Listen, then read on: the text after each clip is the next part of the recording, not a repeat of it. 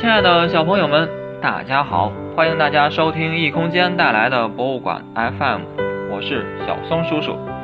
人们的日常生活离不开火，火不仅给我们带来温暖和光明，还可以烤熟食物。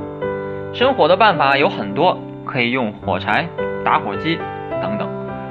但是如果把你放到野外，没有这些工具，你知道怎么生火吗？小松叔叔可以教你一个办法。你可以找一找可以用来生火的岩石。岩石竟然可以生火吗？当然是可以的。这种岩石比较特殊，它非常的坚硬，互相碰撞的时候会发出火星，这些火星就可以把遇到的易燃物给点燃。古人经常用这种办法来生火，因为这种岩石可以生火，所以称为碎石岩。在古文中，碎。通常和火有关系，碎石岩中含有一种称为硅的化学元素，因此碎石岩也被称为硅质岩。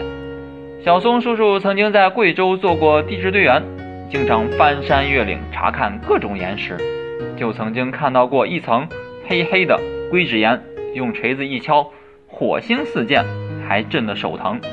当地人管它叫火星岩，用他们的发音就是火星矮。可不是指的火星上的岩石，是因为这种岩石很硬，敲的时候有火星蹦出。另外，在野外见到的硅质岩经常突出在外，因为这种岩石能够扛住风吹日晒，在其他岩石被破坏之后，它们还可以屹立不动，成为岩石中的佼佼者。如果小朋友们能够穿越时空去原始人家里做客，你会在他们的家里发现很多的硅质岩，他们的生活处处都会用到这种坚硬的石头。他们用硅质岩做的石斧砍柴，用硅质岩制作的箭头捕猎，还要用硅质岩制作的小刀切割食物。硅质岩是十分优质的材料，不仅因为它们很硬，而且它们在破碎的时候会形成非常锋利的边缘。后来。人们慢慢的认识到金属的优越性能，硅质岩才被铜和铁慢慢的替代。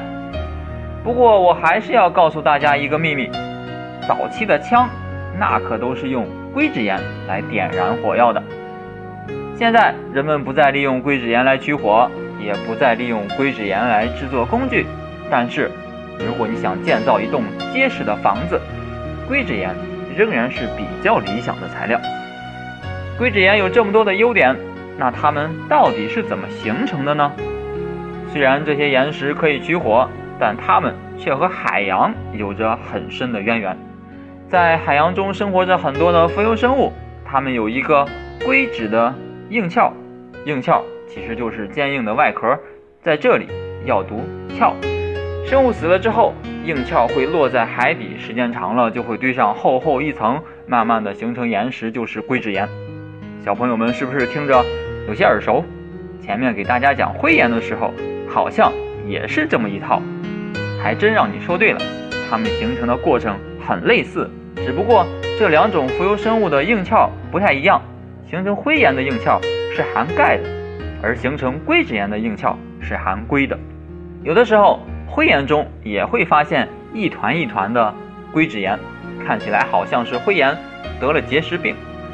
关于硅脂岩，就和大家说到这里。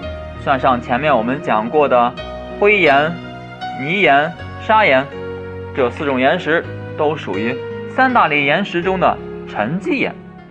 你听出它们的共同之处了吗？我们今天的节目就到此结束了，谢谢大家。